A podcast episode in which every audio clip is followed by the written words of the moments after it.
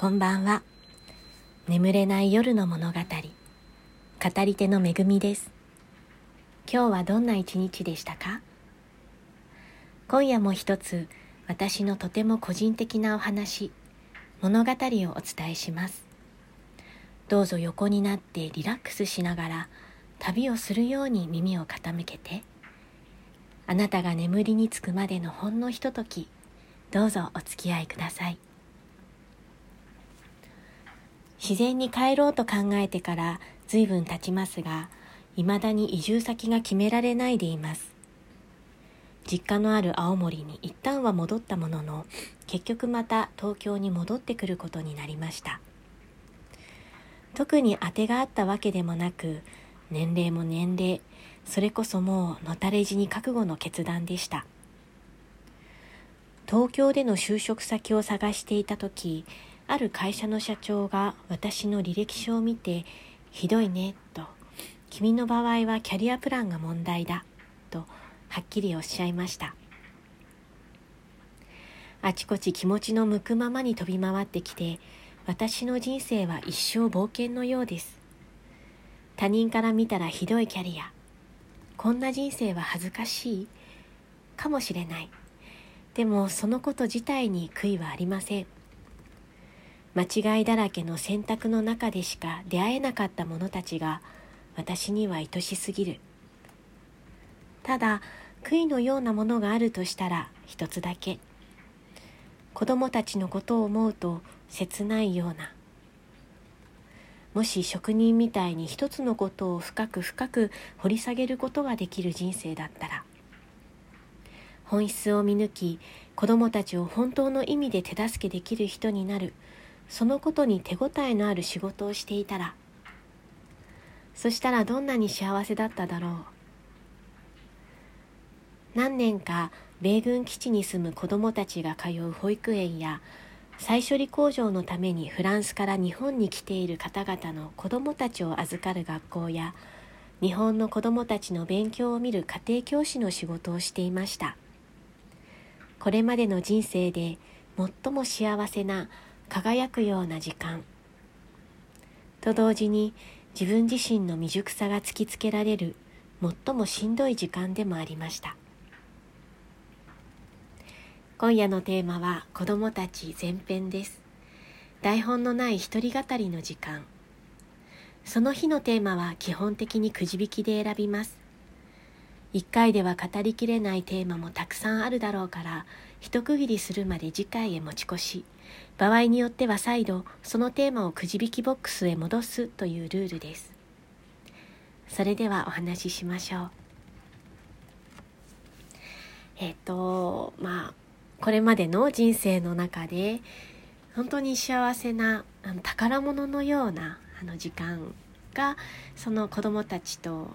一緒に生きていた時間でしたね。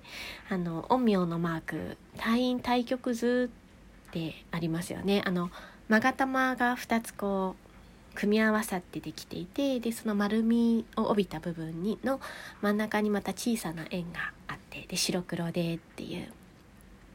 あの図をちょっと思い浮かべるんですね。なんか最も幸せなこう輝くような時間その光が強ければ強いほどすごく色濃くこう自分のその幸せとは対極にあるようなものがこう立ち現れるっていうかどんなにこう苦しい時にもこう絶対に苦しみだけじゃないというかそこに希望があるっていうようななんかそういうイメージをこう思い浮かべます。えっ、ー、と英語でする仕事だったんですよねその家庭教師以外は。で英語は普通に学生時代に勉強していた以外には、まあ、好きでしたけど別にどこかで留学したとかではなくて本当にあの入った当初は全然喋れなかったですね。でなんてかどういう仕事だったかっていうと入った当初はお掃除をしたりとかあのおやつとかご飯の準備をする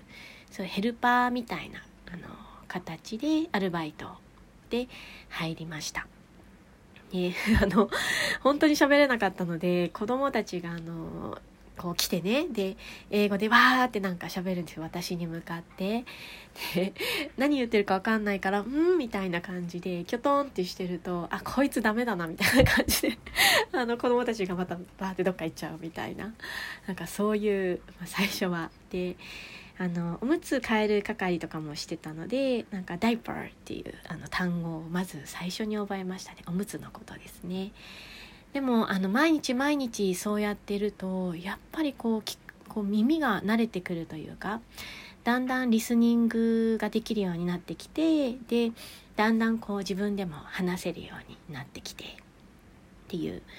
そういうこう英語ってやっぱり習うっていうか慣れろっていう言語って慣れた方が早いなって 本当に実感したっていうか。うん、で良かったなって思うのはその正しさを求められないというか相手が子供たちだったので「先生その英語間違ってるよ」とか言われないっていうか。なので全然こう間違いを恐れずに自分がとにかく伝えようとしてこう発することができる環境だったっていうのがすごく自分にとっては良かったなありがたかったかなっていうふうに思うんですよね。でまあ、最終的に自分でも改めて勉強すごいし直して家庭教師やってたこともあって英語もメインで見てたのでで日常英会話程度にはこう話せるようになったっていうあのそういうこう自分の成長も感じられた出来事でしたねそこにはこう子どもたちがいたっていうすごく感謝してる期間ですね。うん、毎日毎日こう歌ったり踊ったり泣いたり笑ったりで子供たちって本当に素敵ですよね可愛いしこうエネルギーに満ち満ちてて愛にあふれててで懐いてくれると「先生大好き!」って言ってもうまっすぐ腕に飛び込んできてくれるなんか喜びしかないなみたいな。あと小さいながらもやっぱり人間だなっていうか人間性っていうのがもうすでにできているっていうかねなんか3歳児クラスの時まあ結局そのヘルパーとして入ったんですけどだんだん喋れるようになってきてであのクラスティーチャーみたいなことも最終的にはねあのするようになっていたんですね。でその 3, 3歳児クラスとかでもねなんか三角関係恋愛の三角関係みたいのが発生していてであの好きだからすごい意地悪しちゃうその男の子。とあと日本人の女の子もいてでなんか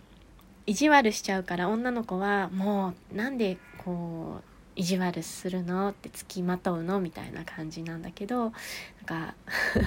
でもう一人あの男の子がいてその子は素直にこうその女の子に優しくする。あの好きだから優しくするっていう感じでその対照的な2人の男の子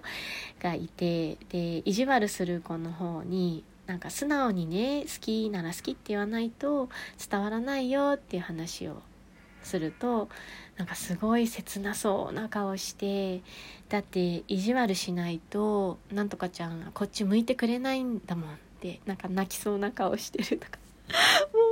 うなんか萌え萌えの萌えなんかいやすごいなってなんかこう負けちゃうな先生みたいな 感じとかねありましたね。なんかこう子供たちの何て言うかこう滑稽なところこそ本当に愛しいっていうかうんすごい本当にあの毎日毎日大変だったけどあの限られた語学力で精一杯ストレスも多かったしなんかそれがこう体に出ちゃったりとかいうこともあったんだけどなんか毎日毎日そういう子どもたちに会えて本当に幸せな毎日だったなっていうふうに今でもあの思います。でアメリカ人の子供たちのすごいなって思ったのはなんか34歳とかでも立派にプレゼンするんですよね。なんか一回そういうあのクラスをしたことがあってお気に入りのものをこう紹介するっていうテーマで。である女の子が、まあ、あの子45歳だったと思うんですけどこうタオル小さいタオルにこう動物のぬいぐるみがくっついてるようなのを持ってきてでこれは私のお気に入りのぬいぐるみタオルですって。で生まれた時からずっと一緒にいますと。ですごく大好きでこの子がいないと夜眠ることができないって。で あの時々あのこのタオルの部分をおしゃぶりしちゃったりしてお母さんには汚いよって言われるんです。ででもあの私はこの子あのがいないと生きダメだからこう ずっと一緒にいますみたいなことをこう堂々とこう話して紹介してくれるみたいな。いやーなんか日本と全ななんか違うなってこんなにちっちゃい頃からこう発表するってことを訓練されるんだなって普通にいやなんか日本ももっとこういうのやんないと負けちゃうなって思ったりして うんですねなんかありましたね。でえーと、私専門教育を受けたわけじゃなかったんですね。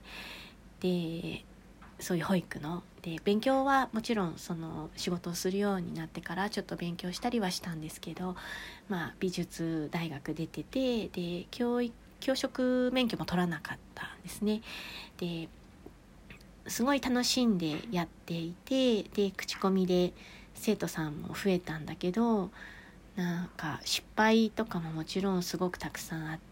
たしこう未熟さをすごい突きつけられるっていうことがやっぱりたくさんあったんですね。なんかあの子供たちってほんと素だからこうその子供たちを目の前にする大人たちも良くも悪くもなんかおまかしが効かないっていうかうんそういう感じがしてで、ね、私とか言うことをこう聞かない子供たちに本当に過剰に腹を立てたり今思えば本当すごい表面的なもう反射的ななんか幼稚なあのことをやってたなって思ってしまうんですけどいい大人ですよ。もう何何歳もねなんかこう何年も人生をこう長くやってる大人なのにその生まれたての子供たちのエネルギーにすごいこう振り回されちゃうっていうね。なんかでその中でこう自分自身の中に暴力性を見るというかなんか自分より弱い存在を前にするとあ私の心の中にそういう支配欲というか相手を思い通りにしたいというかそのことに正当性があるって思ったりとかなんかあのそういうコントロールする力を解放したいっていうようなエネルギーこうそれが自分自身に向けられたら律するっていうことになると思うんですけど他者に向けられた時は本当にただの暴力になるっていうそういうことをうん見せつけられるっていうかこう突きつけられるっていうかそのことが本当にしんどかったなっていうふうに認めたくない自分がいるっていうことに気づいたっていう側面もあったんですね。なんか幼少期あのそのことあの劣化のごとく怒ってる母の記憶があってあの恐怖でしかないっていうかうんあのうちの母はなんか私と妹がいるんですけど怒る時に言うこと聞かないとお尻をほうきで叩いてたんですね。で 自分ももちろん叩かれた記憶がいくつかあるんですけどそれよりもあの一番こう自分の中に恐怖としてこう残っているの場面があってそれが妹が怒られてるシーンなんですよね。妹が何をしたか知らないけどもういつにも増して鬼のようになって怒ってる母がいてでお尻叩くどころじゃないもう妹が泣き叫んでいるんだけど丸裸にされて窓から外に出されてで母がめっちゃ怒ってるっていうあの恐ろしい母っていうそれと同じこうなんか、うん、凶暴なこう気持ちっていうか性質って言ったらいいのかなんかそういうものがその保育園でのその働いてる時に自分自身にもあるなっていうのをまざまざと感じたっていうねそういうことにも似てるかなと思います。なんか妹は子だくさんなんですね。なんかあの 早くに結婚してでいっぱいあのお子さんがいるんですけど大人になってからその時のことを話した時に妹がしみじみとこう自分もあの時の母と同じことしてるって苦笑するってあの言うこと聞かない子供たちをねなんかお尻をほうきで叩いてるよってって言っててそれ聞いてなんかもうかける言葉がなかったですよね。いや本当にあそうだよねって。もうそういうことをしちゃいけないというかしたくない。もうそういう風な指導はしたくないって思っててもこうそのそういうことにしかこう発想がいかないというかなんかそういう風にしかこうできない自分みたいのもいるなって。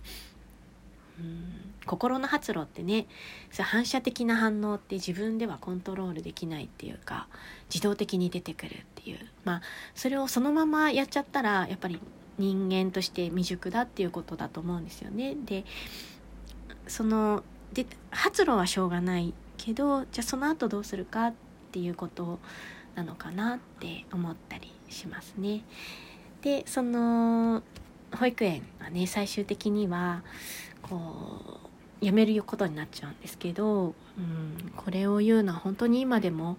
苦しいなって思うんですけど結局あのクラスティーチャーみたいな役割をしててで自分が持ってたクラスの男の子黒人の男の子だったんですけどピーナッツアレルギーの子がいてでその日園のイベントであのポットラックパーティーっていうのをやってたんですね。でみんなが父兄の方が持ち寄ったお料理をみんなで分けて食べながら交流を深めるっていうようなそういう時間でした。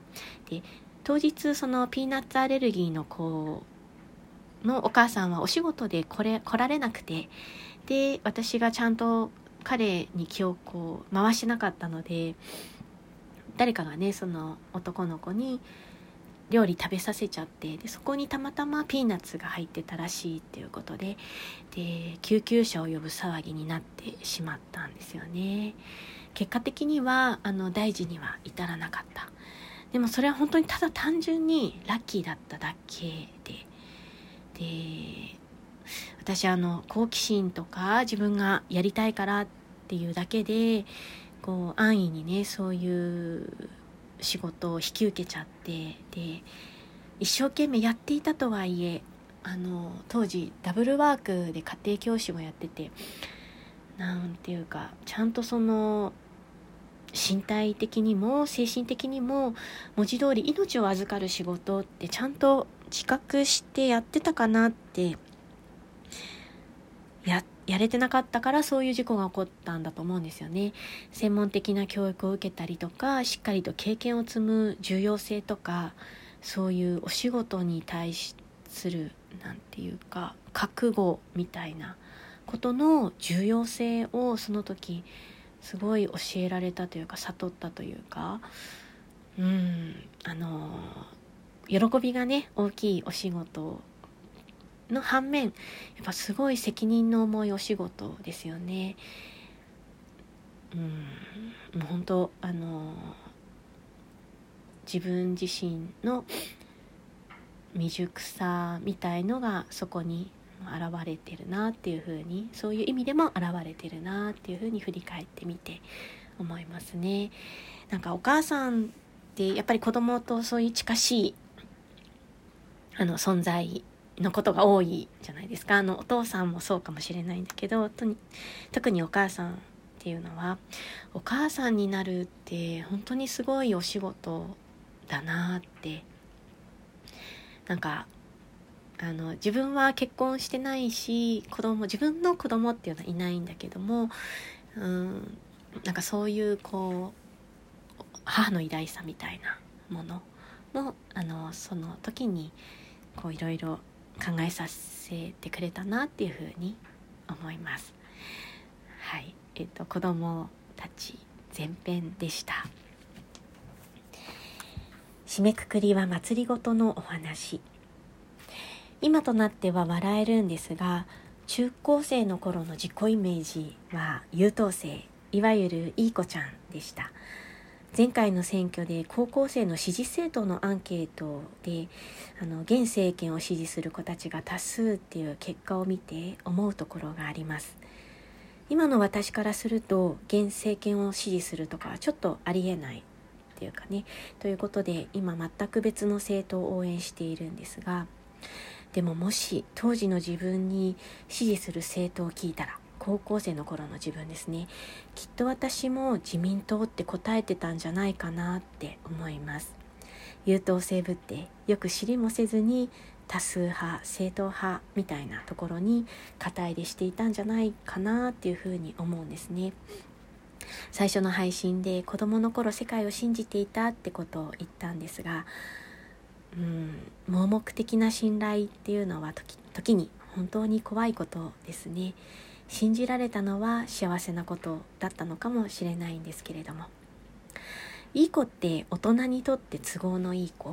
聞き分けがよくって扱いやすい子ってことですよね。大人の言うことを信じてただ従っていると自分で考える力を失っていくんだと思います。そういうことに気づかないで大人の機嫌をね自分はとっていたんだなって思うんですよね。家庭教師のお仕事を長くしていて学習障害を持ったお子さんも何人か見させていただいてたんです。本当に苦労してる姿を間近でずっと見てきました。まあ女の子ばっかりだったんですけど彼女らはね日本の教育制度とか、ま、よくわかんない大人が求める基準にこう到達することを無理やり押し付けられて勝手に線引きされてるっていう側面があるように思うんですね。でそれが実は彼ら彼女らだけではないというか私もこう社会の中でいくつも評価され線引きされてあの多少まあ多かれ少なかれ息苦しい思いをしている部分が絶対にあるなって思うんです。でそれがだんだんとねこう同行してきているのかなっていうことを思ったりします。日本の教育制度って基本的に確一的な人間をこう作るようにできている気がするんですよね。でそれを長い間長年続けてきた結果